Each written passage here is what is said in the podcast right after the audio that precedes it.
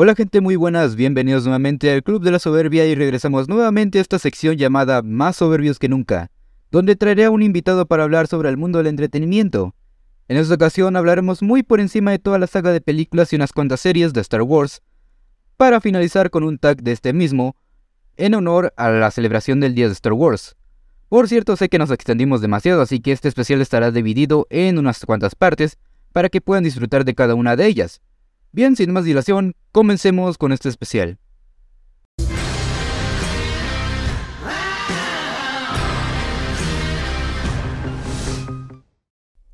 ¿Puedes presentarte? Bueno, soy Luis, un invitado conocido como Ikigai, un invitado para este podcast por parte del Club de la Sobria para hablar acerca, un poco más acerca de Star Wars en este canal. Vaya, es en honor precisamente a lo que es el, el especial de Star Wars, el, el 4 de mayo, May the Force be with you, el día de Star Wars. Bueno, teníamos pensado hablar acerca de las películas en orden cronológico, en cada una de ellas, qué es lo que más nos gustó acerca de ellas, qué es lo que salió bien, qué es lo que salió mal. Sería como una mini reseña por parte de nosotros dos, de hecho. Eh, vale, comencemos entonces ya con lo que es el episodio 1, que es la amenaza fantasma. ¿Qué es lo que podríamos hablar de acerca de ella? A resumidas cuentas, trata sobre un problema político llevado en Naboo, sobre la toma de el libre comercio entre la Unión Separatista. Así empieza, si mal no recuerdo. También se destaca lo que es las carreras de pods y los hablan un poco acerca del lado oscuro y el lado luminoso cuanto al respecto a quién maneja qué en esta guerra civil. Algo que mencionaste, de hecho, que me llamó la atención fue lo de las carreras de pot. Porque si te has dado cuenta, realmente en Star Wars casi no habían, no habían abundado todo esto de las carreras. Creo que lo más cercano a que hemos tenido eso fue en The Bad Batch precisamente. Y fue un episodio que, no sé, lo podían considerar de relleno, pero pues a lo mejor eh, sí trajo de regreso precisamente a lo que es las carreras pot. Algo que casi no se ha explorado. Pero bueno, realmente ya lo que es el episodio, pues, ¿qué es lo que más destacarías de él? O sea, ¿qué es lo que más te ha gustado de este episodio o qué es lo que menos te gustó? Lo que menos me, me gustó es que se podría decir que es un poco aburrida, un poco lenta, porque al intentar abarcar tantos temas, se desenfoca en muchos. Por ejemplo, empieza con una, una introducción acerca de lo que es la guerra civil, hablando sobre uh, que se están llevando a cabo, creo que un tratado con la reina de Naboo y eso es una parte y luego se pasan directo a carreras de bots. Luego vuelven a la misma guerra. Luego buscan una alianza. Que todo va... todo tiene un porqué y sí se, se muestra que se va cronológicamente, por así decirlo. Y creo que lo que menos me gustó fue eso, que es un poco lenta y como que intentan apresurarla. Bueno, así la sentí yo. Y lo que más me gustó fue la pelea final, se podría decir, que es en Abu. Porque también se explora un poco en Clone Wars, si mal no recuerdo en donde se ve como Gribus escapa de Naboo, que no sé por qué estaba ahí, ya no recuerdo muy bien, pero se aborda y es un tema que me gustó mucho en cuanto a efectos por la época y el cómo se desarrolla la guerra en un espacio abierto acerca de la guerra entre los los de Jar Jar Binks y los Gangans sería. Los Gangans contra los droides. Bueno, de lo que diría que menos me gustó del episodio 1 sería prácticamente que no sabe como que a qué público dirigirse. A ver, yo siento que ese, ese fue el mayor error del episodio 1.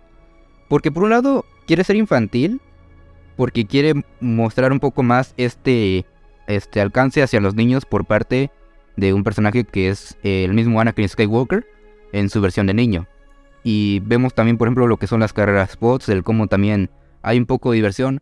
Pero por otro lado, luego nos vamos a la parte cuando llegan a Coruscant.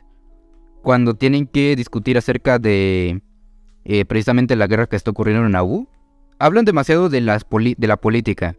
De que el senador este, que el canciller este, que el senado tal cosa. O sea, yo creo que para que un niño logre dimensionar todo esto, es bastante pesado. Digo, Clone Wars lo simplificó bastante, pero aquí la verdad te lo dan de golpe y entonces creo que no llega a su gran plenitud. Porque te digo, quiere ser infantil, pero a la vez quiere hablar de política. Entonces es un tema mucho más complejo y es muy difícil de relacionarlos. Y es lo que siento yo que puede alejar demasiado a la gente que apenas ve el episodio. Y pues lo que más me gustó, diría que fue este...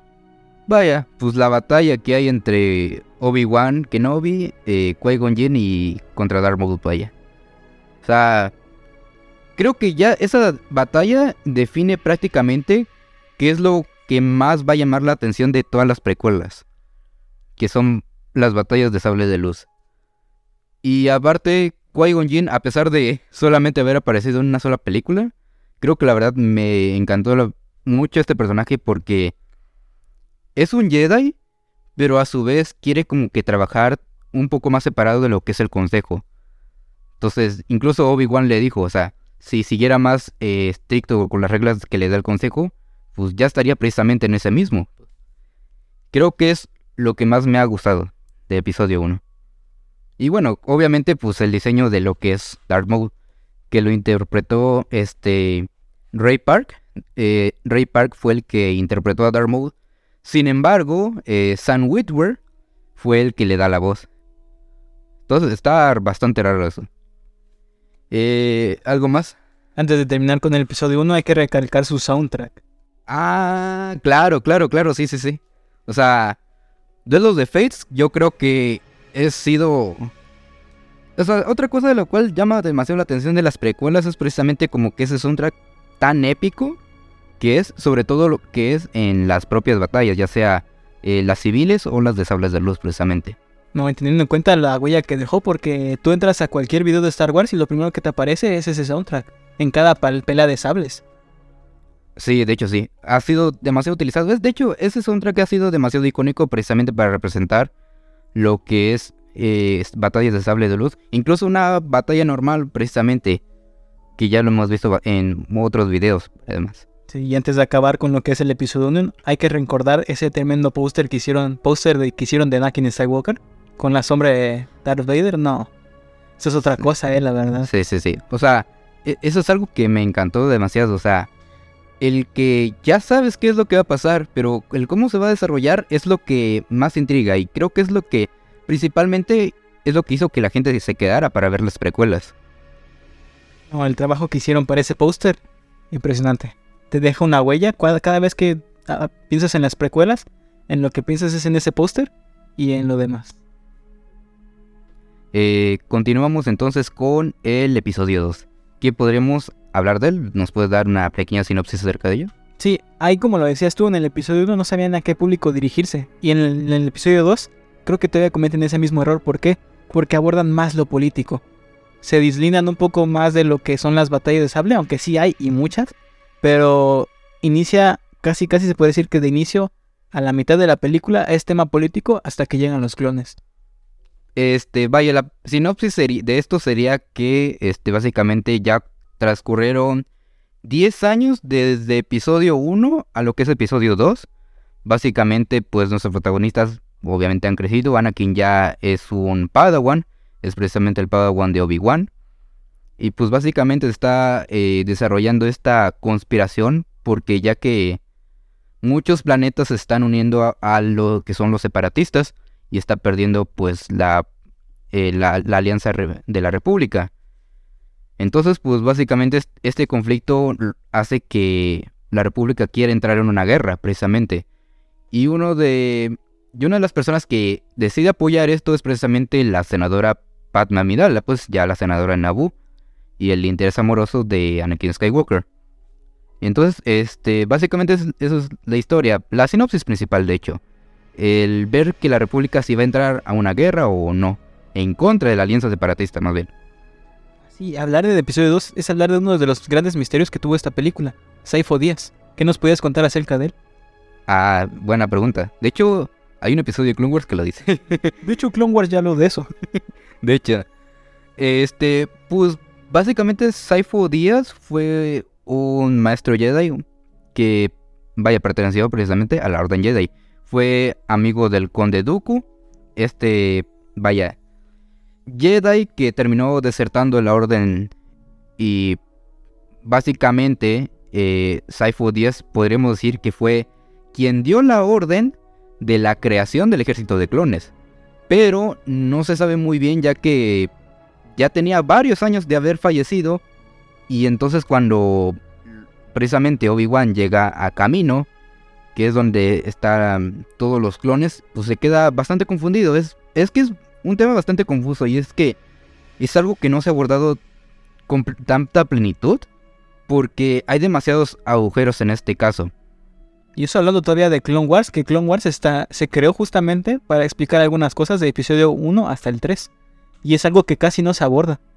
Sí, de hecho, o sea, precisamente Saifo Díaz, mm, sigo sin entender muy bien cómo, cómo ocurrió todo. Precisamente desde cómo es que llegó a fallecer o cómo es de que Dooku llegó a dar la orden o cómo se llegó a pasar que él era Saifo Díaz, porque o sea, Sí se nos confirman de hecho que Dooku fue el quien se hizo pasar por Saifo Díaz. Pero te digo, o sea, queda un, un, agujero completo acerca de ese tema. En la creación, bueno, la orden que dio eh, la creación del ejército de clones. Y ahora hablando un poco más acerca de la película, eh, lo que podemos destacar es justamente eso, los clones. El rol importante que hacen desde la mitad del episodio 2 hasta lo que concluye en episodio 3 y Clone Wars es impresionante. El desarrollo y bueno, lo que más me gusta es el diseño. ¿Tú qué opinas acerca de eso? Pues siempre me encantó mucho lo que era la infantería, ¿sabes?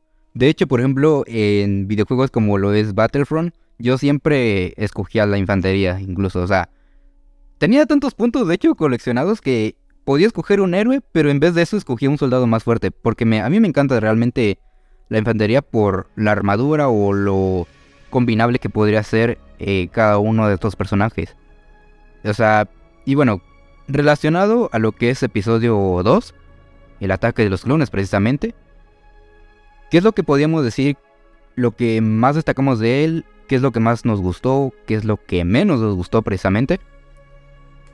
Sí, lo que podría decir que menos me gustó es justamente el tema político, porque bueno, cuando yo empecé a ver Star Wars, tenía 8 años. Para mí esa parte de la mitad de la película, a esa edad me parecía súper aburrida, porque lo que un niño, un niño busca es ver disparos y acción. No le, intenta, no le interesa tanto lo que es el romance y la diplomacia porque no lo entienden. Entonces creo que, bueno, ahorita que lo veo de adulto sí me gusta y lo entiendo. Y hasta podría decir, tiene, tiene sentido que lo expliquen de esta manera y justo en este instante. Pero te deja una huella. Y lo que más podría destacar es que después de tanto tiempo, bueno, eh, como era chiquito, no podría decir después de tanto tiempo, pero lo que sí nos emocionó y que a día de hoy lo tengo como que recuerdo de lo que son los Jedi es que por fin podemos ver a bastantes Jedi en acción.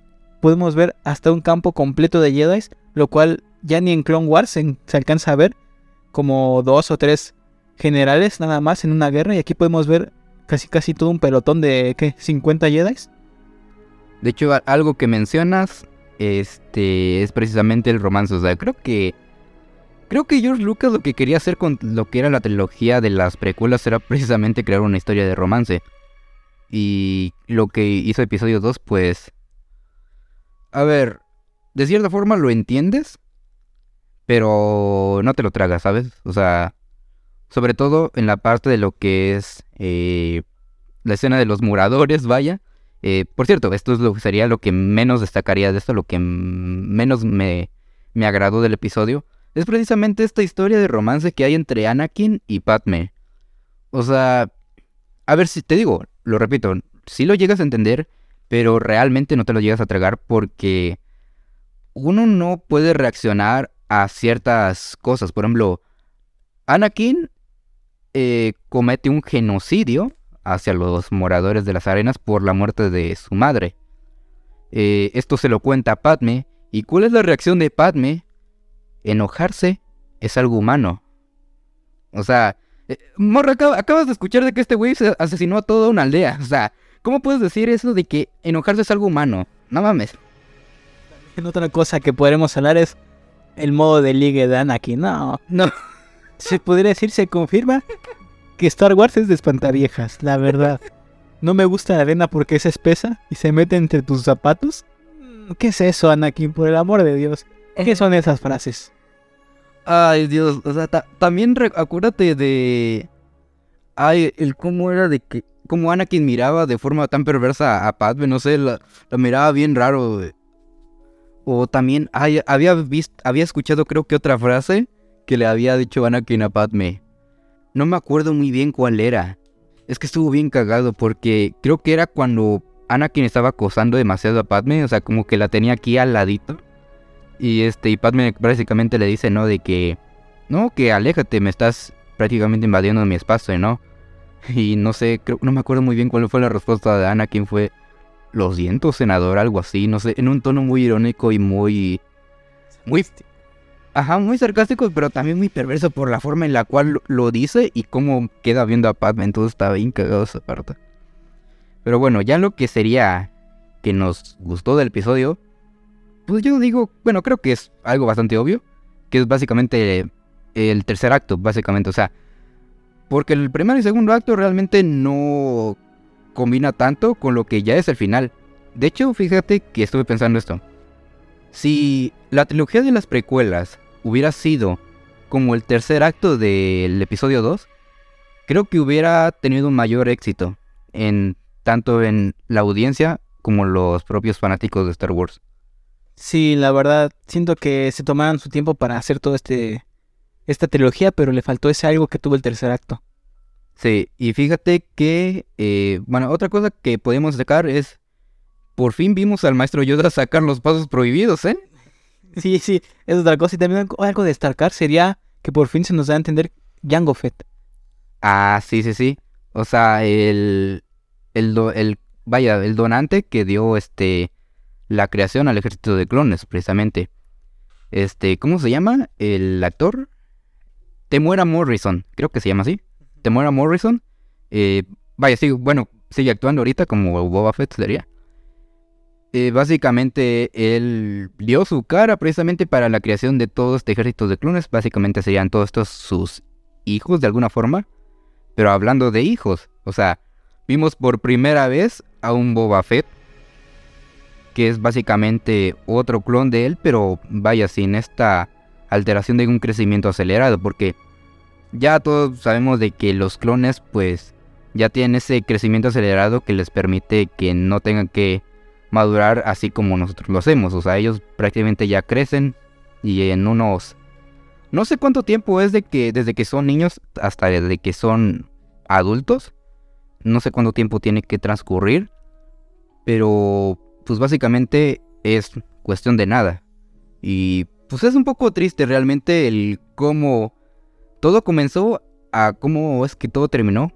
Sobre todo, de hecho, si ves Clone Wars. No, también otra cosa a destacar es que no solo Jango Fett es un donante, sino que se da una introducción a lo que por fin son los mandalorianos. Que claro, después se profundiza, pero al menos ya conocemos una armadura. La armadura, de hecho, porque tristemente Jango Fett no es mandaloriano. Pero bueno, fue un ligerísimo acercamiento a lo que sería eso. Ya eh, continuamos entonces con lo que es el episodio 3, la venganza de los Sith. ¿Nos puedes dar una pequeña sinopsis y algunas palabras? No, es que para empezar podríamos decir que fue una joyita incomprendida en su momento, la verdad. Que recibió unas críticas muy fuertes para lo que es Star Wars por cómo la abarcó. Y también tengamos en cuenta que la actuación de Hayden no fue de las mejores. Y de hecho se puede ver su evolución desde el episodio 2 hasta el episodio 3. Pero una pequeña introducción es donde se puede decir que todo salió mal. Lo que vendría siendo eh, el ángel caído. se podría resumir todo Star Wars como lo que sería la Biblia. De hecho, El ángel caído, el elegido, nacido de saber dónde, de la Virgen María. Y lo que serían los ángeles representados por los Jedi, ¿no? Dirías tú. sí, podríamos decir. Y aquí se podría resumir en todo eso. Y el episodio 3 es básicamente cómo el tema político terminó en una guerra masiva que terminó en el poder de las manos incorrectas, como sería el emperador, que antes de conocerse como emperador era el Canciller. canciller Palpatine, que al final nos termina revelando que es el malo entre- detrás de todo esto. Sí, de hecho, o sea, estoy bien cagado, o sea, pinche Palpatine manejó las guerras clon desde ambos bandos, ¿sabes? O sea, desde lo que eran los clones a lo que era la, la Unión Separatista, vaya. Sí, de tener en cuenta que se puede decir que jugó el multijugador solito. y de cualquier modo él terminaba ganando porque él tenía el poder. Pero sí, no. El cómo empieza el episodio, si mal no recuerdo, fue con. La batalla en Kurosan. Ah, sí, cierto, en el espacio. Una de las mejores frases de todo Star Wars. Aquí es donde la, la diversión comienza. Es en inglés, This is where the fun begins, pero. Ah, this is where the fun begins. Pero en inglés, eh, en inglés, en español era. Lo divertido empieza ahora, sí es cierto. Eso es. Cierto. Ah, es otra cosa a destacar que el doblaje al español arregló un poco lo que venía siendo la actuación de Hayden Christ en cuanto a las precuelas, porque le dio ese toque. Porque si los escuchan en si lo escuchan en inglés, el tono de Hayden es un poco más agudo a como se escucha en español. Sí, Irwin Dayan la verdad sí se la rifó bastante siendo la voz de Anakin precisamente. Le da esa personalidad de alguien agresivo, compulsivo, pero a la vez alguien amable, que realmente es impresionante en cualquier aspecto que se hable. Sí. Bueno, entonces, ¿qué podremos eh, destacar de precisamente el episodio 3? La venganza de los Sith. Yo diría que la relación ahora se abarca de otra forma, ¿sabes? Porque de todo, en todo lo que hemos visto de Star Wars de las, ¿Recuerdas? las precuelas, siempre ha habido una relación que se destaca. Por ejemplo, la relación de en el episodio 1 sería lo que es las relaciones internacionales de intergalácticas, sería más que nada Sí, así, intergalácticas. Y en las en el episodio 2 es la relación entre Anakin y Padme. Pero en el episodio 3 lo que yo podría destacar sería la relación entre Anakin y Obi-Wan. Ok. ¿En Por- qué sentido? En que ahora se da un aspecto más de aprendiz y maestro. Se ve que es una unión más grande al hecho de que cuando el desenlace que tiene el episodio 3 te rompe el corazón realmente. Bueno, sí, o sea, te digo, y sobre todo si ves Clone Wars. Sí. Ya sé que estoy mencionando muchos, pero Clone Wars es top. pues sí. Bueno, de hecho, ahora que lo mencionas, si vuelves a ver la venganza de los Sith de cierta forma, yo lo veo muy diferente a lo que quizás mucha gente llegó a verlo en su tiempo. Bueno, incluso ahora, ahorita podríamos decir que mucha gente relaciona la venganza de los Sith con caos, la guerra precisamente, eh, batallas. Pero ¿sabes qué es lo que más destaco de esto? Yo, para, para mucha gente esto es la venganza de los Sith. Pero para mí es dolor, es tristeza, es sufrimiento, es precisamente ver al elegido de la fuerza caer al lado oscuro y el cómo de cierta forma eh, quiebra a lo que era la persona que era Anakin precisamente. Es lo que ah, ya lo veo muy diferente a lo que lo veía en ese tiempo o que a lo mejor mucha gente lo sigue viendo ahorita. Muestra un lado más humano de que realmente tú caes en esa posición, porque realmente todos haríamos lo mismo. El sentir que defraudas a un cierto número de personas y un lado se podría decir que oscuro te estás trayendo. ¿Por qué? Porque te da eso que te falta, que es que amor. Como Anakin lo ha sufrido desde que es un niño, por el abandono de su padre, que no se da a conocer quién es, luego la muerte de su madre, y ahora la traición de todos lo que ellos consideraban como amigos, de que no lo no lo llegan a apoyar por el poder que él tiene, el miedo que le tienen a lo que él podría hacer. Y es de hecho precisamente ese miedo que los terminó destruyendo a todos precisamente. O sea, te digo, Palpa- Palpatine no sé qué- a qué clase de ajedrez jugó, pero Jaque mate en todo lo que sea, ¿eh? Realmente. Sí. que mate. precisamente, o sea, bueno, pero hablamos mucha maravilla precisamente de lo que es el episodio 3, pero ¿qué podríamos decir? Esto es lo que menos me gustó. Uy, aquí sí no sé qué decirte, porque la verdad es que cuando empiezo en el episodio 3, no me viene nada malo. Aunque claro, tiene sus cosas malas, pero tal vez como fanático no las reconoces o no te das cuenta de ellos. Ok, ah, fíjate que igual estoy en una situación algo similar porque es que el episodio 3 realmente no encuentras tantas fallas en él.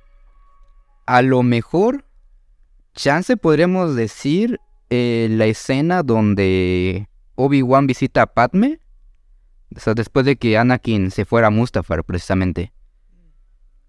Donde le va a preguntar si dónde está. Ajá, precisamente. Creo que ahí rompe un poco lo que es el personaje de Padme y en lo que ella representa, precisamente. El, por ejemplo, creo que Obi-Wan dice, o sea, bueno, no, no, no creo. De hecho, sí lo dice, que Anakin llegó a asesinar niños, precisamente. Y Padme dijo algo así como de que, de que no lo podía creer. Que. Anakin no sería capaz, pero Que él no sería capaz ir. el episodio 2 no olvida, ¿eh?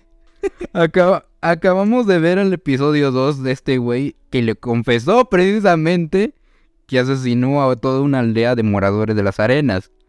Y Padme, el hecho de que lo niegue precisamente. Digo, si son niños tercermundistas, pues está bien, te lo creo, ¿no? Pero Aquí se muestra el clasismo de Padme porque la verdad no le importó nada con gente que son de la de lo que es nada como es este de Tatooine, Ajá. pero cuando son niños primermundistas, no, hombre. ahí sí no puedo creer. Y otra cosa que no hemos hablado es el rediseño de Yoda. Ah, sí, cierto, tuvo un rediseño, de hecho, porque cuando recién salieron las precuelas, Yoda se veía muy diferente a lo que fue luego la versión que sacaron en Blu-ray, que en 2011 creo que fue. O sea, Fue un Tú- gran cambio. sí, o sea, ¿tú qué opinas re- al respecto? O sea, Yo me acuerdo que cuando vi Star Wars y todavía estaba el diseño de Yoda antiguo, me daba miedo.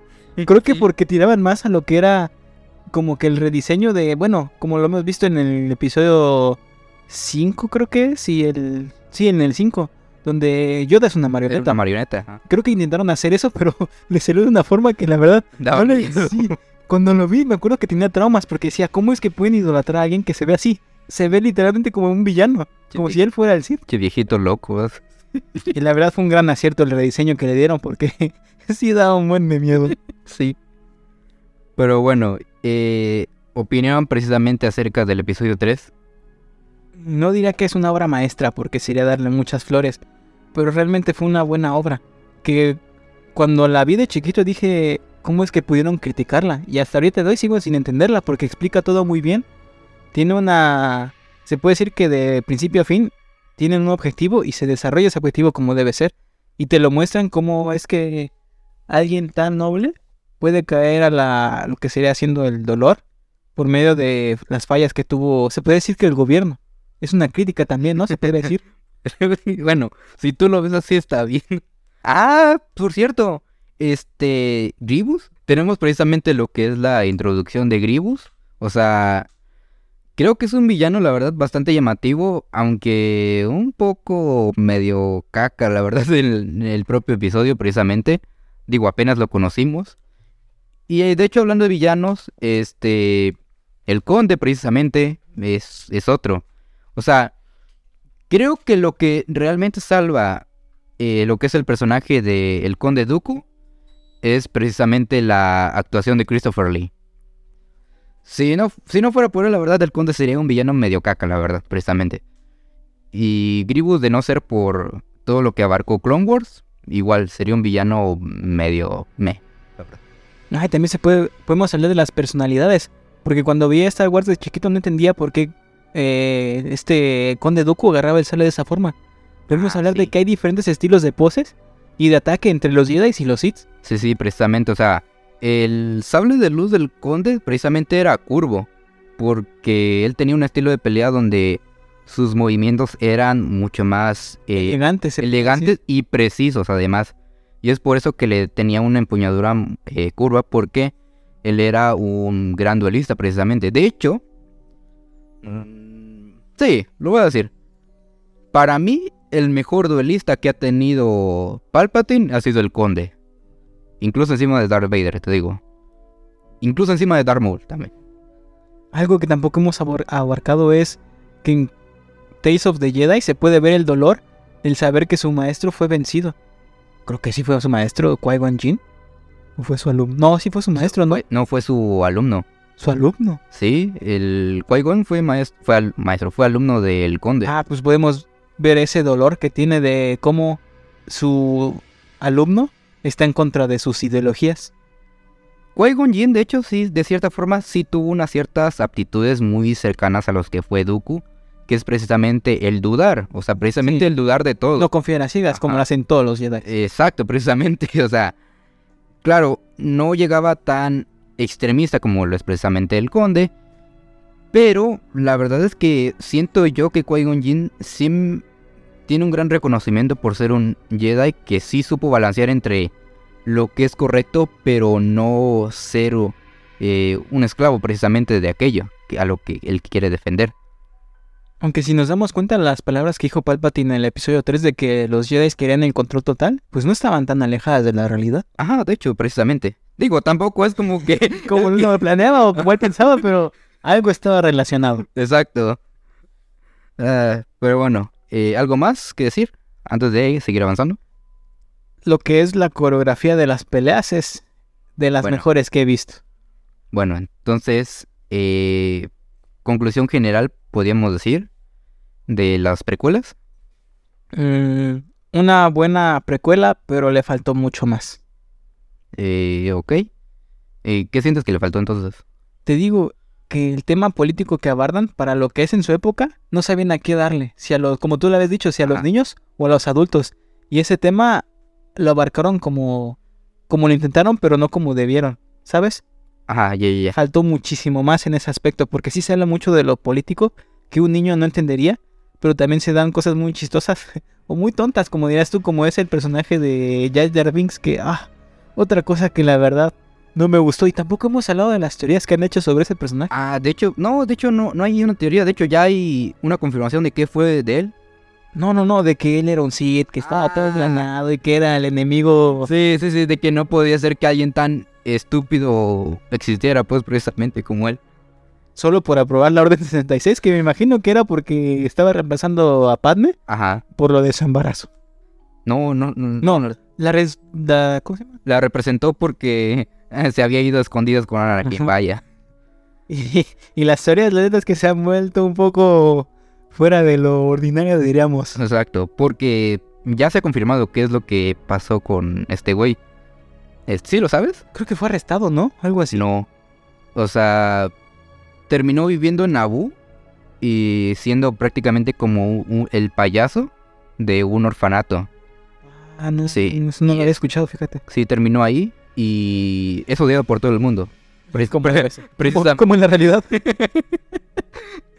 No, pero es odiado por todo el mundo precisamente por haber permitido darle el poder absoluto a Palpatine. Y pues bueno, ya sabemos qué es lo que terminó pasando, ¿no? Pues sí, es- ese fue el que- triste destino de Jar Jar. También, ¿a quién se le ocurre darle a Jar Jar Binks un puesto tan grande? La verdad. A ver, siendo sincero, la verdad, Pan me tuvo la culpa en este caso. Es lo que requiere el guion. Realmente, porque no entiendo otra explicación por qué alguien tan tonto como Jar Jar Binks, que casi hace de todo en la serie, pero del lado incorrecto, eh, puede ser alguien tan importante. Misterios de la vida. Bueno, prosigamos ahora en lo que serían las Trilogía original. trilogía original. Va, va, va. Entonces, la Star Wars original del episodio 4, Una Nueva Esperanza, vaya como no sé cómo le quieran decir. Ah, lo que empezó todo. ¿Qué podemos decir? Este, una revolución para el cine, realmente. Así empezó y así seguirá. Algo que recordaremos desde pequeños hasta adultos. Sí, precisamente. De hecho, mucha gente le da un gran mérito a George Lucas. Yo, de hecho, igual lo hago, precisamente. O sea, sin él, pues este universo no se hubiera creado. Pero algo que hay que aceptar es que él no hizo solo eh, esta película. O sea, sí tuvo un gran ayuda precisamente en cuanto a la dirección. Las únicas películas que George Lucas dirigió a rienda suelta es la trilogía de las precuelas. O sea, ni siquiera la primera de Star Wars la dirigió él solito. O sea, obviamente él se llevó todo el crédito. ¿Por qué? Porque nadie tenía fe de que esto iba a funcionar, precisamente. Era un proyecto bastante arriesgado. Pero, pues vaya, mira cómo terminó todo, precisamente. Sus frutos. Ajá, precisamente. Bueno, ¿qué podemos hablar de él? ¿Qué, nos, qué destacamos? ¿Qué nos gustó? ¿Qué no nos gustó? Lo que me gustó, la historia, me encanta. Es simplemente espléndida el cómo desarrollan todo. Hasta el episodio 6, que también tiene sus misterios, bueno, que se resuelven en el 5. Ajá, sí, sí, sí, sí. Pero te deja, para empezar, la introducción creo que se menciona la guerra de los clones por primera vez en lo que es Star Wars, Ah, que no se desarrolla hasta lo que serían las precuelas. Sí, un- una pequeña, de hecho, línea de, de en el guion que dijo Obi-Wan en ese entonces, pues fue lo que podríamos decir causó, eh, bueno, el origen de lo que serían la trilogía de las precuelas, o incluso la serie de Clone Wars, precisamente.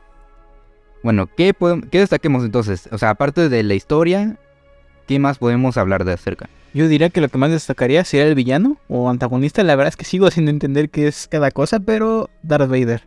Ok. Siento que ese fue la cara de Star Wars durante muchos tiempos y lo sigue siendo. Ya no. Bueno. Ya fue superado por Grogu. Eso es verdad, eso es cierto, es cierto. o sea, si ahorita buscas en, en, el buscador de Google Star Wars, lo que más te va a aparecer es precisamente Grogu. Y a lo que le atinó George Lucas, ¿no? Que dijo que él no era un productor ni nada, sino que era un juguetero. Que todo lo que hacía era para vender juguetes, que lo que él realmente quería era hacer eso, juguetes. y mira que le resultó bastante bien, ¿eh? Oye, pero bueno, no sé, no sé qué es lo que qué trilogía venda más, la verdad, pero ya cada quien a lo suyo, ¿no? Pero bueno, ya hablando de lo que es el villano precisamente, este, sí, Darth Vader sí fue un gran eh, antagonista precisamente en esa historia. Sí fue la cara de Star Wars durante un chingo de tiempo, más de 40 años precisamente. Hasta tuvo aparición en la música, ¿no? Si mal no recuerdo, Freddie Mercury hizo un concierto con Darth Vader agarrándole de los hombros, no de las piernas, ¿no? Lo subía a sus hombros. Ah, no, no me sabía eso. Sí, cuando buscas Freddie Mercury con Star Wars hubo un concierto que creo que hasta lo demandaron por eso, si mal no recuerdo. Por uso de la marca, pero sí, en un concierto Darth Vader cargó a Freddie Mercury mientras se cantaba. No, no, eso no lo sabía. Bueno, lo que menos podemos destacar de ella es que diría que los efectos, porque bueno, cuando lo vi de chiquito dije, ¿esto qué es? Para, como bueno, como lo vimos en orden, como yo lo vi en orden cronológico, decir cómo pasamos de estos efectos a estos cuando se supone que es una secuela sí te saca de hasta que entendí lo que era. Pero eso era cuando era chiquito. Ahorita cuando soy grande y lo entiendo todo, no, no tendría por dónde decir dónde está lo malo. Si podríamos decir algo malo del episodio 4, ¿qué podría ser entonces? O sea, porque no ves realmente gran fallo. Bueno, tal vez hay una cosa que la cual en su tiempo sí fue una gran cosa, algo impactante, impresionante lo que tú quieres decir, pero ahorita mm, por mucho que haya envejecido, de verdad, no hay por dónde verle. Aparte de los efectos, porque yo lo, sigo, yo lo entiendo precisamente. Pero neta, lo que más me, me frustró es la pelea entre Darth Vader y Obi-Wan. Ah, sí, no. Mira, terminas de verte la pelea aquí entre Anakin Skywalker y Obi-Wan Kenobi en el episodio 3 y luego te vas a Darth Vader contra Obi-Wan en esta película. No hay por dónde agarrarlo, la verdad. Brother, o sea, yo uso mucho la expresión de. Por ejemplo, cuando dos, eh, dos contrincantes se pelean y uso la expresión de. Se están agarrando a bastonazos, precisamente, o sea, parecen ancianos agarrarse a bastonazos. La agarré, esa frase que digo, precisamente la agarré de este momento. Porque es literalmente eso, o sea, parecen dos ancianos darse de bastonazos, precisamente. Se siente muy lenta, muy rígida, no sé, sin mucho sentimiento realmente que verle. La verdad es. cuando lo ves, cuando ves la 3, como tú lo dices, y creo, creo que hasta incluso hubo fanmates de cómo sería una verdadera pelea entre ellos. Ah, sí, sí, sí. Que me gustó bastante, ¿eh? la verdad. Sí, lo, vi, lo vi. Lo que es el movimiento de las peleas, la música, eh, los diálogos, incluso, porque sí reciclan algunos, pero agregan otros que en conjunto hacen que se sienta mucho mejor, precisamente, o sea, se sienta más cómoda algo muy similar a lo que vimos a lo que es la batalla de entre Obi-Wan y Darth Vader en la serie de Obi-Wan precisamente. Quizás no a gran escala, como lo vimos en esa serie, pero algo mucho más em, emocionante a lo que vimos precisamente en la película. Exacto. Exactamente. Y otra cosa que también podemos destacar, bueno, sí, sería destacar, sería en la taberna. Sí, sí, sí. Ah, creo que nos, hablamos de la misma escena, ¿no? Creo que sí. ¿Quién disparó primero? ¿Han Solo o Grido?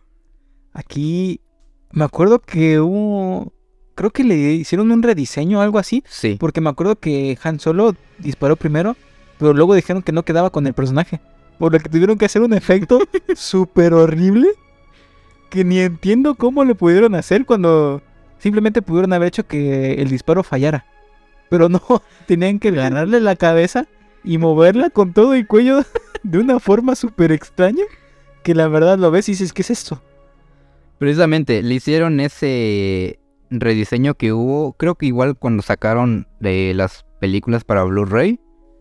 Este, vaya, en la trilogía original Han Solo sí dispara primero, pero ahorita con el rediseño fue Grievous realmente el que dispara primero, porque decían que cómo es que Leia se podía enamorar con alguien que mataba al, al primer instante, vaya.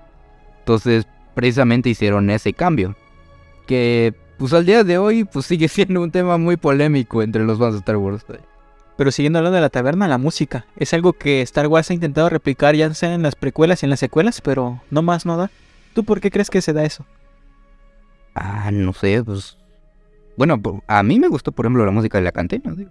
Creo que más bien por los personajes y cómo se da la, la- lo que es que se ven animados. Porque me acuerdo que en las precuelas intentaron darle, pero no me acuerdo en qué escena o en qué película.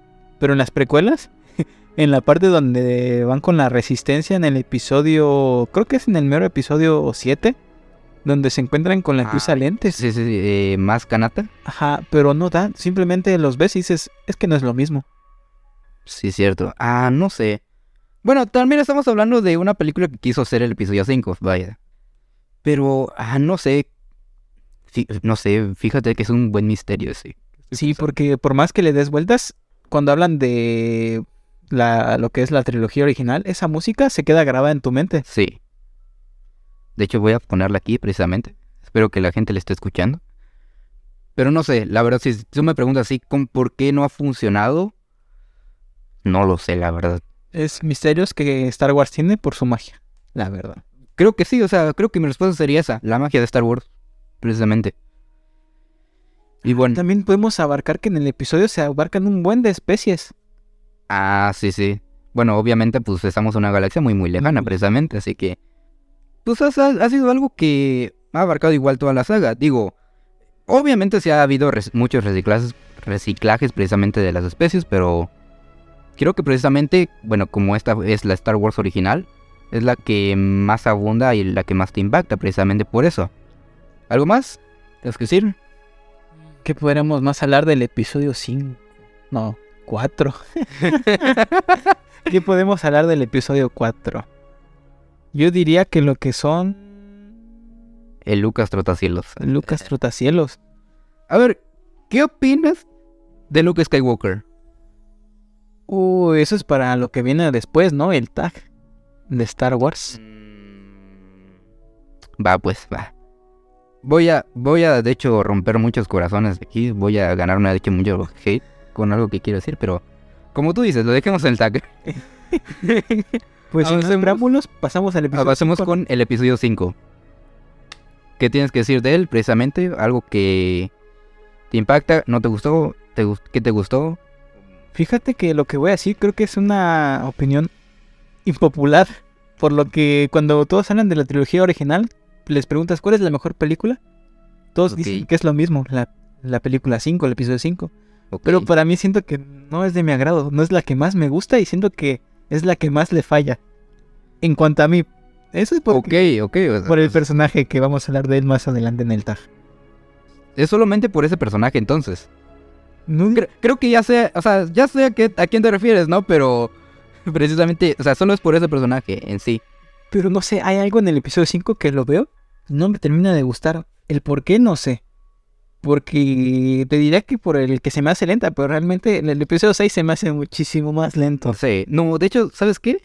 Incluso el episodio 4 se me hace un poco más lento. Creo que sí es mucho más lento que los otros dos episodios, en mi opinión. Pero fíjate, o sea, no, no digo que sea, no digo que esté mal. De hecho, creo que es precisamente lo que hace que se construya lentamente este universo para lo que serían las otras dos películas.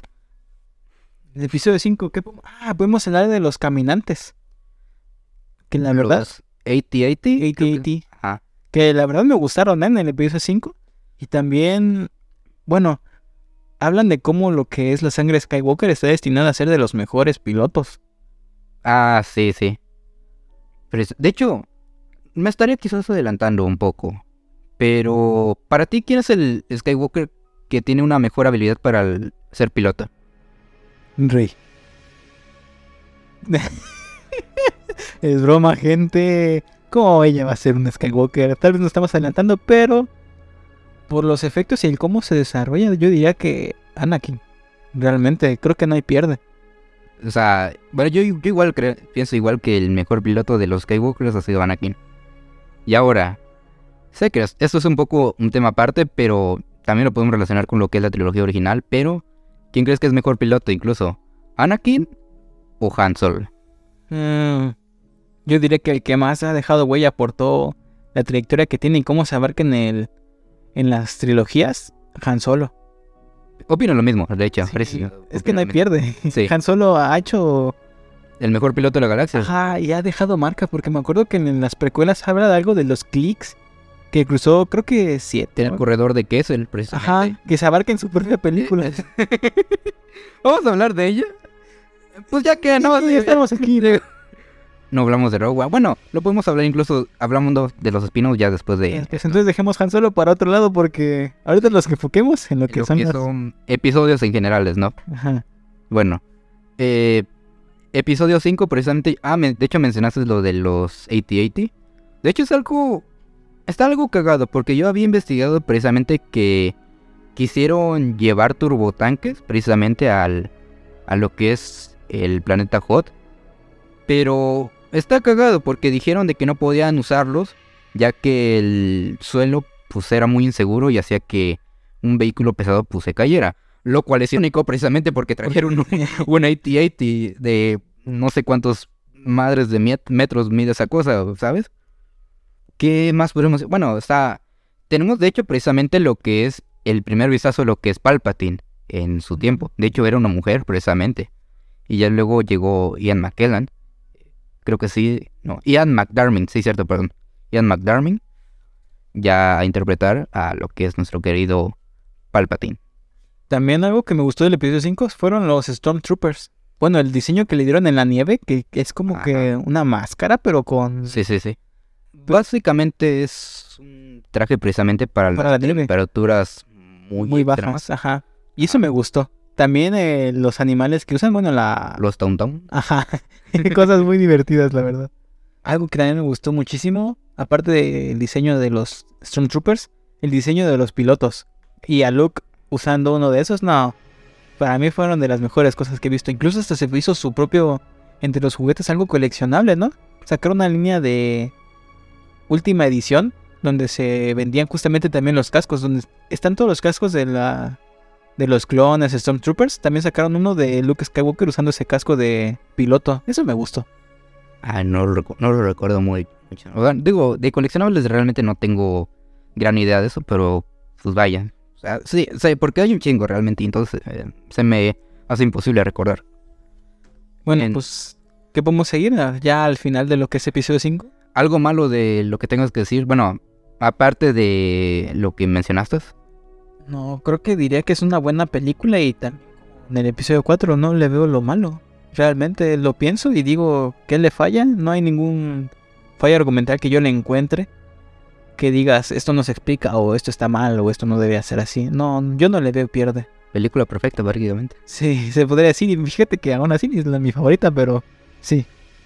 Ah, no sé, porque porque cuando hablas del episodio 5 es un poco raro porque igual toda la gente lo relaciona como una película perfecta de Star Wars. Chance. Podría decirte que a lo mejor la escena de la cueva, cuando Luke entra a la cueva en Dagobah, quizás esa parte, pero incluso diría que ni tanto, porque es un- una forma metafórica de decirte lo que Luke debería de aprender precisamente, entonces no encontraría nada malo precisamente de lo que es el episodio 5. Pues sí, me gustó precisamente. Ah, bueno, tenemos de hecho, bueno, no primer vistazo, pero sí un- una mayor participación de lo que fue en ese entonces Boba Fett precisamente. Un personaje que salió que siete minutos en toda la trilogía, pues bueno, aquí vemos la mitad de lo que, de lo que es su participación. Que realmente ha dejado impacto en- de los mejores que se recompensas cuando no se le ve haciendo nada. De hecho, sí, o sea, yo lo de hecho lo dije en mi en mi reseña del libro de Boba Fett, o sea, antes de la serie, pues Boba Fett realmente Fue por nada. realmente no, o sea, sola- lo único que llamó la atención pues, fue el diseño del El diseño. personaje, porque en sí ese güey fue un pendejo que se murió por un ciego realmente, ¿sabes? Eso también es otra cosa que podemos hablar más adelante. Exacto. Bueno. Entonces, pues podríamos ir episodio perfecto, por decirlo. Y también podemos hablar de que se nos indica que Leia es sensible a la fuerza. Ah, sí, sí, sí. Porque de hecho, eh, mucha gente, bueno, me estaría adelantando, pero mm, básicamente la gente diría, diría que Leia no debería de estar este, relacionada a la fuerza o que nunca ha dado indicios de usar la fuerza. Cuando precisamente el episodio 5 ya nos dio el inicio de que sí es sensible a la fuerza, precisamente. Digo, no por algo, hay que hablar de la revelación eh, final, precisamente. También podríamos hablar de que, bueno, o sea, no me acuerdo si es, se puede decir que es canon, pero de que Yoda realmente no quiere entrenar a Luke, sino a Leia. De hecho, no, no es eh, de hecho sí, sí es canon eso. Eso, fíjate que lo, he- lo he leído y lo he escuchado, pero no lo he visto en dónde. Aunque es interesante saber que, que realmente este Yoda no quiere entrenar a Luke por ser un, básicamente un chillón. Lo que se ve en Era casi- mucho más similar a su padre que lo que era Leia, pues. Exacto, y eso es algo raro, ¿no? Al decir que incluso se puede ver hasta después en las precuelas que siguen siendo los mismos. Todos los Skywalkers son unos chillones. Sí, pues, eso es algo que hay que destacar bastante bien. Porque aparte, de hecho, ahora que lo mencionas, yo no sé por qué mucha gente de hecho dice que Hayden Christensen presentó una actuación miserable. Cuando, siendo sincero, Mark Hamill tampoco era como que el mejor actor de su vida para el papel de Luke Skywalker. O sea, también actuó mal, precisamente. Pero nadie le dice nada porque pues es Luke Skywalker. es que es. Luke Skywalker. Me estoy adelantando a lo del tag, pero sigamos adelante. Ok, bueno, vamos a hablar entonces de la revelación. Claro que sí. ¿Nos haces los honores, por favor? El mayor giro de trama, me atrevo a decir, el mayor giro de trama que se ha visto en la historia del cine. Eh, la frase, yo soy tu padre. Uf. Es que hablar de esa escena es la revolución del cine. La verdad, porque el cómo Luke se enoja después de ese tema y cómo se lo reclama Obi-Wan. Bueno, creo que eso pasa en el episodio 6. Pero podemos hablar de cómo ese giro de trama, justo esa parte de no, yo no maté a tu padre, yo soy tu padre, revolucionó el cine. Sí, porque de hecho, algo curioso que hay que mencionar de eso es que solamente tres personas sabían eso. Eh, George Lucas, obviamente. Bueno, el director eh, Eric Kirchner, creo que se llama. Bueno, son cuatro, de hecho. El director Eric Kirchner, creo que se llamaba así. Este. Mark Hamill. Y. James Earl Jones, que es la voz de Darth Vader. O sea, solamente ellos conocían ese giro de trama. Ni siquiera el actor este que interpretaba a Darth Vader precisamente. No, me acuerdo muy bien cuando estaba en la sala viendo esa película y dije, ¿cómo es posible? ¿Cómo? También hemos hablado de que se confirma que los Skywalkers son buenos pilotos justamente por lo de Darth Vader, que también se considera un buen piloto. De hecho, sí. Y de que también podemos hablar de que hubo más articulación en sus movimientos en cuanto a peleas, porque lo que es el episodio 4 decepcionó en ese sentido, ¿eh? Yo siento que fue por Alequines, realmente. O sea, ya estaba cascarón el brother. Así que, pues, Sí, ya no puede hacer mucho. bueno, avancemos entonces con lo que es el episodio 6. El retorno del Jedi. Eh, donde se nos introduce, creo que un poco más, ¿no? Se da un poco más énfasis a lo que es este de ¿Ya va? ya baja de, de, su- de lo que es, ¿no? Porque en el episodio 4 se nos ve nada más cuando quiere reclamar su dinero a lo que es Han Solo. Ajá. Pero aquí se profundiza más porque es como que dueño, ¿no? De medio... Medio La ciudad peluche. pues prácticamente podremos decir que es un don camerino, pero en Tatooine. Tatooine. Es que es que Java era muy respetado por todos, o sea, incluso el Imperio le tenía miedo precisamente. O sea, quizás en las películas no se ab- abarca tanto esto realmente, pero eh, los Hots realmente fue un grupo criminal muy respetado por toda la galaxia precisamente. Pero sí, así como lo dices, o sea, ya nos dan un poco más de introducción al... Bueno, no introducción, más bien desarrollo, a lo Desarrollo. que es. Más bien de lo que es el desarrollo de Java. Que es muy interesante. También se nos dice que ya Luke pasó de ser un aprendiz, o lo que se considera un padawan, a ya ser un maestro Jedi. ¿Por Bueno, quién? No, no maestro Jedi, de, de hecho. Un Jedi, ¿no? Ajá, podríamos decir caballero Jedi. ¿Por quién? Por el mismo. Por él mismo, realmente. Bueno, chance quizás por Yoda, pero ya lo de ser maestro, pues ya quién sabe, ¿no? ¿Y Mm. qué podemos hablar del inicio? Boba Fett. Boba Fett sigue siendo el personaje que está en el Sí. fondo, pero es un cool. Es alguien cool. Pero básicamente, pues, Boba Fett, pues en ese tiempo pues, era más de verse chingón, pero pues no a- hacer nada realmente. ¿Cómo y Que fue vencido realmente por un ciego. Ah, sí, cierto. El episodio 6 empieza por lo de recuperar a Han, Ah, porque se fue criogenizado para quedarse con, con Java. con Java, ¿no? Por no pagar sus deudas. Como típico gente tercermundista que no paga Gope. Yo siento que Han Solo era mexicano, precisamente. Su itálica, tres meses sin intereses en Electra y nunca ni un pago. Le aplicó la del luego te pago al ya. Así empieza y creo que uno de los mejores diseños que tuvo, diría Leia, pero... Ay, esa parte. La, ya, la ley esclavista. Efectivamente. No, no esclavista, sería esclava, precisamente. no. Bueno, sí, es que hace un icono sexual, la verdad, a través de toda la historia de la cultura popular. Creo que incluso en Friends se llegó a usar. lo- o sea, mi- digo, no veo Friends precisamente, pero mi padre que sí lo ve, llegué a ver una escena, creo que donde, creo que se llama Rachel, usaba un traje eh, como el de Leia. Y eh, de hecho ha sido precisamente, como lo dije, inspiración como un símbolo sexual, precisamente. Entonces, eh, a ver, sí llego a entender el por qué se viste así, digo, pero sí se ve demasiado sexualizado, no te lo voy a negar. Ay, no hemos hablado de que también el beso incómodo que tuvo Luke y Leia, luego se nos explica que es todavía más incómodo. Sí. Porque, pues, en este episodio, el episodio 6, se nos revela que, pues, digamos que Luke y Leia son de Monterrey, vaya. Y tuvieron ahí sus temillas que nadie... Que no... Ah, sí, cierto, no se les explicaron por supuestamente seguridad para ellos, ¿no? ¿De qué? De que en el episodio 3 nos dicen que Luke se fue con los de su rancho ahí, Ah, todos sí, sí, sí, jodidos. sí. Y Leia lo mastó para que no fueran descubiertos y no sospecharan de que realmente Darth Vader no, no tuvo un hijo, sino dos. Sí, de hecho. Pues, ah, bueno, de hecho está algo curioso porque ahora que mencionas esto, en ninguno de los episodios de las películas se nos revela el cómo es que Darth Vader se entera Se que.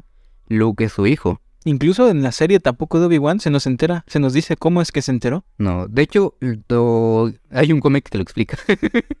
no, de hecho, plan de Palpatine no, pero sí, hay un cómic de hecho que explica eso. en chochos.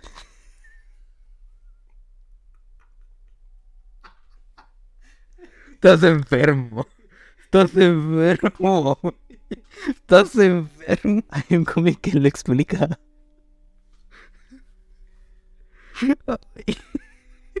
bueno, hablando de los cómics, prosigue por favor. Ok.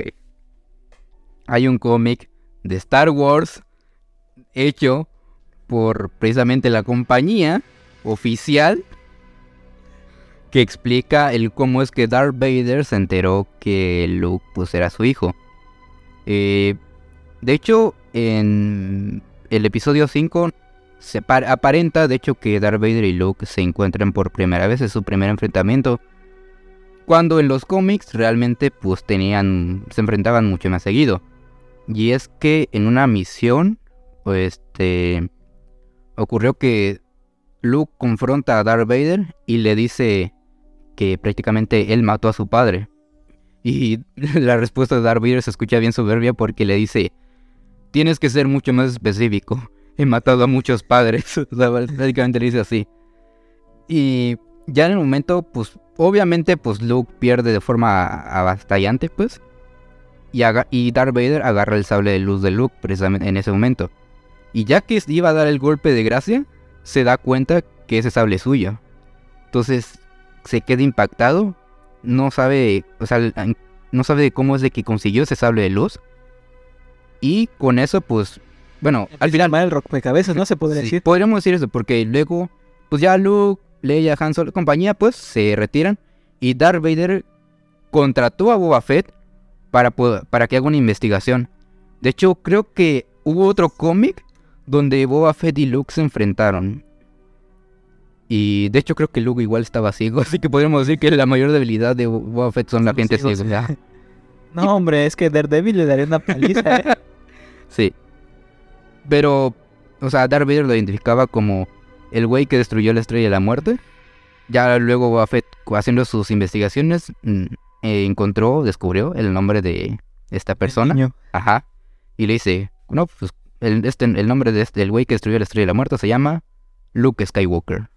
Y ahí es donde Darth Vader descubre que él es su hijo, precisamente. Me acuerdo que vi esa parte del cómic que circuló mucho en TikTok, donde él se ve a Darth Vader rompiendo el vidrio mientras está Boba Fett de fondo diciéndole eso.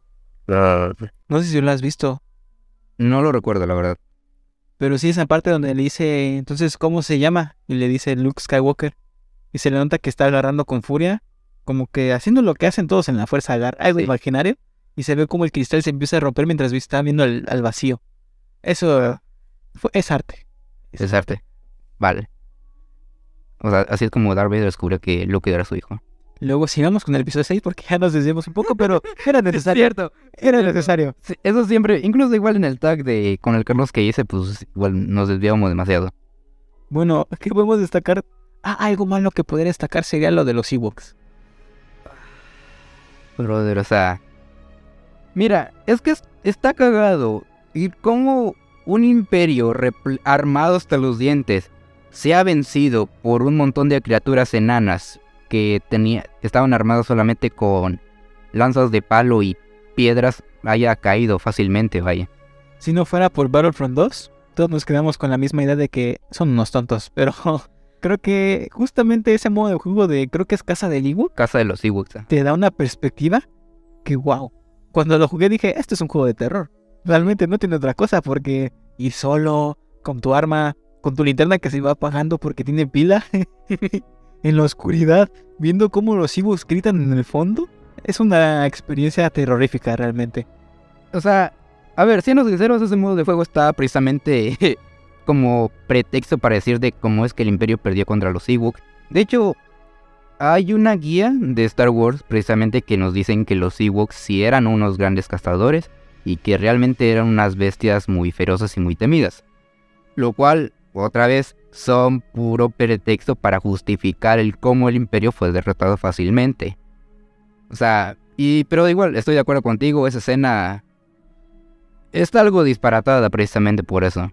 Y hablando de los Ewoks, la muerte de un Ewok, no sé si la viste.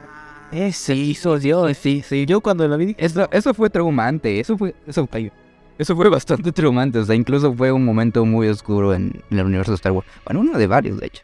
De por favor, levántate. por favor, tienes que levantarte. Sí, esa estuvo, estuvo muy cabrón. eso. Sí, no, hablando otra cosa. ¿Qué podemos decir de Palpatine? Nunca aprende. Una estrella de la muerte, dos estrellas de la muerte. Y luego en las secuelas, no, ni que te diga. Palpatine tenía una cierta obsesión con una su- por superarmas. De hecho, es algo que no me gusta tanto de, de esto. O sea, para empezar, a ver, las estrellas de la muerte son súper caras realmente. Y no sé por qué Palpatine realmente se ensañó en hacer estrellas de la muerte. Y precisamente eh, hablando de un poco del universo de lo que son la, literatura, vaya. El personaje de Throne este, básicamente dio su opinión al respecto y dijo, no entiendo por qué eh, el emperador decide hacer superarmas cuando puede invertir ese dinero en, no sé, en mejorar, por ejemplo, el ejército o las naves y así tener un imperio mucho más gigante en vez de estar enfocado en una sola arma. Entonces, es lo que no me gusta precisamente de eso. Pero hay que hablar que como Lego, eso vendió como nunca, ¿eh? Nada, ni hablar. Que ojalá algún día lo tenga, porque esas madres sí son bien caras. Eso. Lego, ¿cómo ha hecho famoso Star Wars, eh? Bueno, o viceversa. ¿Cómo han ganado de dinero con Star Wars? Sí, es una relación simbiótica realmente. O sea, no, uno no puede vivir sin el otro. Sí, cuando realmente piensas Lego, creo que lo que más piensa la mayoría son Star Wars porque la cantidad de cosas que sacó, impresionante. ¿Cuál es el Lego de Star Wars que te gustaría tener? Uy, creo que la taberna. ¿La taberna? Sí, de... ¿Cómo se llama? Tatooine. Ah, Me encantaría tenerla. Pero no la que salió del, de... ¿Cómo se llama? De Boba Fett. Esa, Ah, no. esa es otra cosa, no, la original. Sí, sí. Esa yo creo que el halcón milenario. Ah, opino lo mismo. El halcón milenario y el AT-AT. Uy, Me gustaría ¿Qué tener versión? dos. Porque hasta donde sea hay dos. Una que es como la más regular y la edición coleccionable que es súper alta. Brother, es un Lego. Cualquiera de los dos me sirve. Así que. Prosigamos.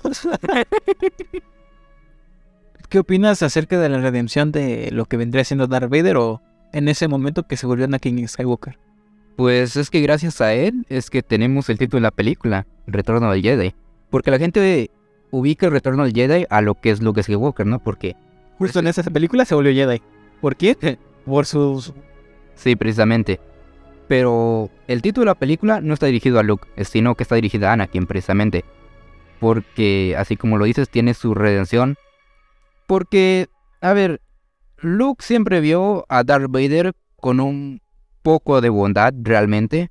Aunque, siendo sincero, pues ya estaba... Ya era un ser bastante consumido por toda la oscuridad. Entonces, era bastante improbable de que eso pasara. Entonces, creo que fue ese punto donde vio sufrir a su hijo, en el que Darth Vader decide regresar a lo que es Anakin. Porque incluso eh, Darth Vader ha tenido incluso sus ciertas facetas. Por ejemplo, cuando recién tuvo la armadura y todo eso, todavía de cierta forma seguía siendo Anakin. Conforme pasó el tiempo, es que se fue consumiendo por la oscuridad hasta ser una máquina. Y solamente fue el ver a sufrir a su hijo el, el- lo que lo hizo regresar como Anakin. No, hay otra cosa que vamos a hablar justamente de Darth Vader. Es lo de, bueno, lo que vendría siendo más que nada Luke. ah, un problema que to- creo que todos tenemos con lo, lo que son las secuelas. ¿Cómo es posible que alguien que vio un poco de bondad en alguien tan malvado terminó siendo Lo dejemos, lo dejemos para... para después? ¿Cómo es que alguien pudo terminar así, no? Eso es Sí, sí, sí. lo que creo que todos nos enojamos. Bueno, este, ya continuando, entonces con lo que es el episodio 6. Ya terminamos después de destruir otra estrella de la muerte, porque nada más no aprenden. Hablemos de lo que vendría siendo ya el final, ¿no? Bueno, hay una, por así decirlo, no sé, no, no es paralelismo, pero es eh, básicamente una forma poética de algo que es- ocurrió en el episodio 6. Y es que, ob- es que Darth Vader, eh, hay tres personas que por así decirlo le han visto el rostro. Eh, una de ellas es Obi-Wan, precisamente le rajó uno de sus lados. El izquierdo, ¿no? No, no sé, pero básicamente fue uno de sus lados. Luego Ahsoka precisamente fue quien le... Lado contrario. Ah, le el lado contrario. Y solamente Luke pudo... eh, fue el único que logró ver su cara completamente. Precisamente por su acto de redención. Ya luego después de eso pasa a la fiesta y algo que también dio inicio a lo que es las precuelas. El cambio de, de cuando era fantasma Anakin, Ah, sí. que lo cambiaron en el Blu-ray. Sí, este lo interpretó Sebastian Shaw, creo que se llama así, el actor. Eh, bueno, ya luego con la llegada de Blu-ray de las películas, se cambió precisamente a quien le da vida en las precuelas, que es Hayden Christensen. A, a tu opinión, ¿cuál lo ves mejor? ¿El que era Sebastian Shaw o el Hayden Christensen? Creo que ya ahorita que todos sabemos lo que pasó en las precuelas todo eso, yo creo que debería ser el actor principal. ¿Por qué? Porque se supone que los fantasmas se ven a como murieron, ¿no? Al tiempo en el que murieron. Entonces representar a un Anakin joven no tendría mucho sentido. Ok, yo diría que sí, precisamente. O sea, yo prefiero ver a Hayden Christensen como fantasma. Y te digo por qué.